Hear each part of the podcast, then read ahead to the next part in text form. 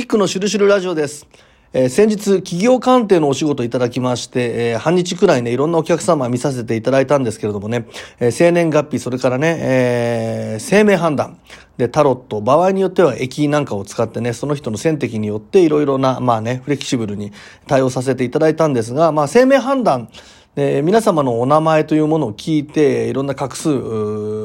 ね、見させていただいたんですけれどもね、ちょっと驚いたことがありまして、もともとね、まあ、たまたまその親御さんがすごく、そういう生命判断とかで全く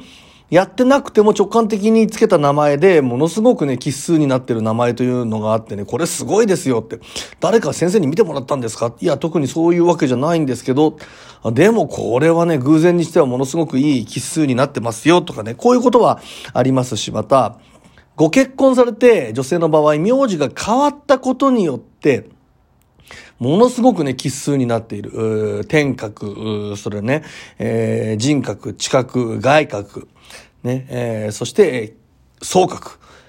これがね、結婚して名字が変わったことによって全て奇数になっているというね、これ素晴らしい結婚ですね、と。ね。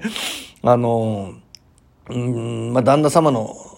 ね、えープレゼントですよ、みたいな。旦那様型のね、えーまあ、名字、名字っていうのはその先先祖の力、先祖からのエネルギーですからね。えーここに変わったことによってもう素晴らしい結婚になったんですね、とか、そういうことをね、まあ、お話しすることはあるんですが、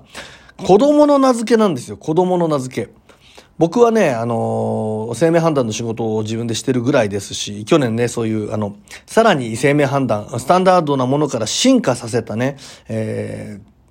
そういうコンテンツの方を出させていただいてね。で、実際自分の子供の名付けもね、親が子供に最初にできるプレゼント、これがね、えー名前、そしてそこに、ね、秘められている音霊と数霊、数の力。あね、これを、最初にプレゼントできるもんだなというふうな考えでね、まあ僕もこだわって、えーシンプルにいろいろとね、えーまあ子供がね、読みやすい、書きやすいとか意外と大事なんですよ。えーそれから、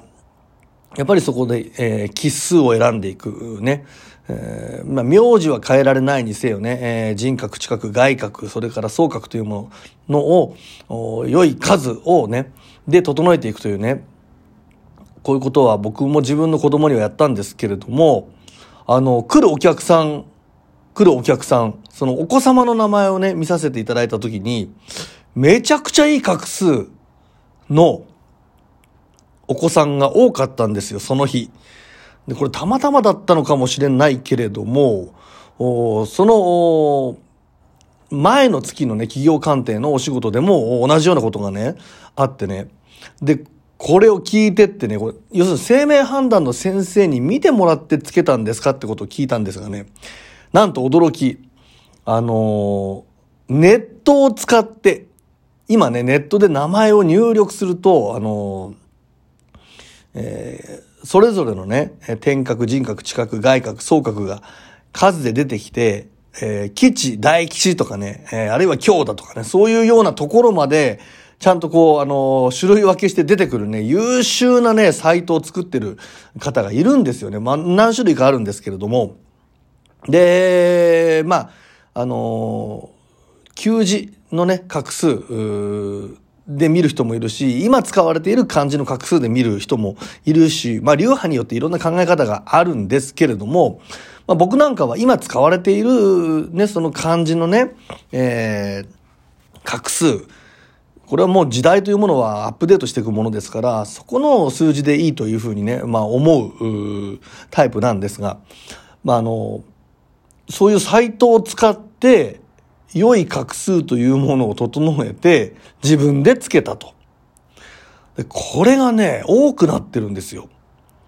で、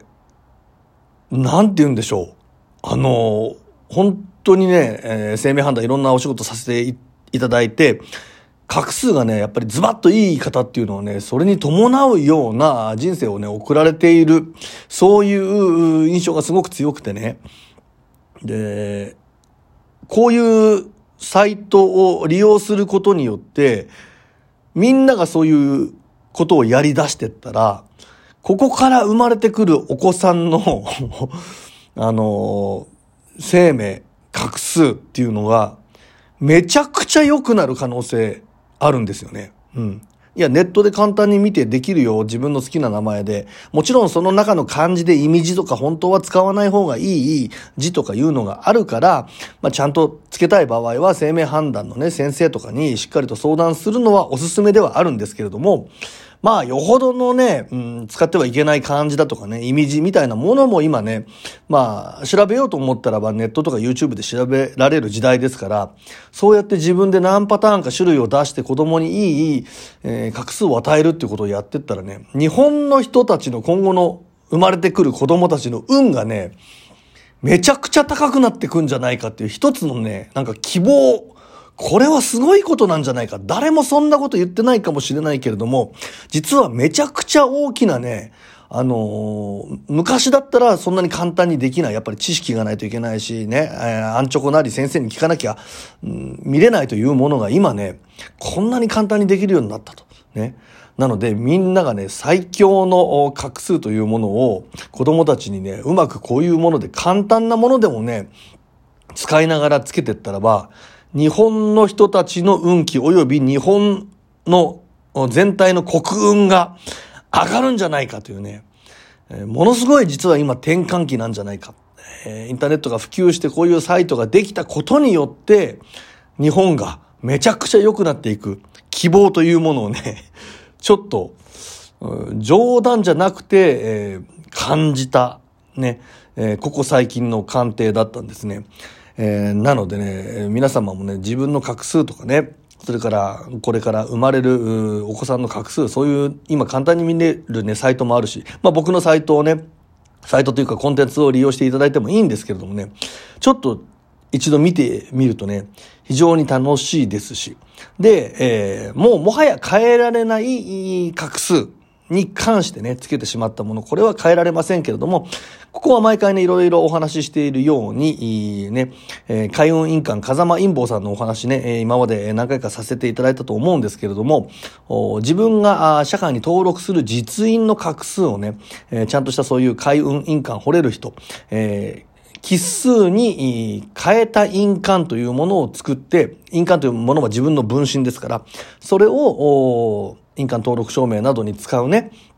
あのー、様々な手続きをする印鑑として社会と契約するということで印鑑登録をすると、えー、社会にね、その素晴らしい分身の方が、あ契約されることによって自分の運気も上がるということでね。まあ実印を変えれば問題なしということで、えー、今なんかサイトですごく画数見たらめちゃくちゃ悪かったんですなんつって落ち込む必要は全然ないわけで、そういうね、あの、対処法もありますんで、ただ、ここから生まれくるお子さんの名付けということに関してはね、ぜひそういうサイト及びコンテンツなどをね、上手に使っていくとね、まあ本当に、うん、すごいことになるんじゃないかと、ちょっと感じたという、最近感じた、そんなお話今日はさせていただきました。あいつも聞いてくださる皆様ありがとうございます。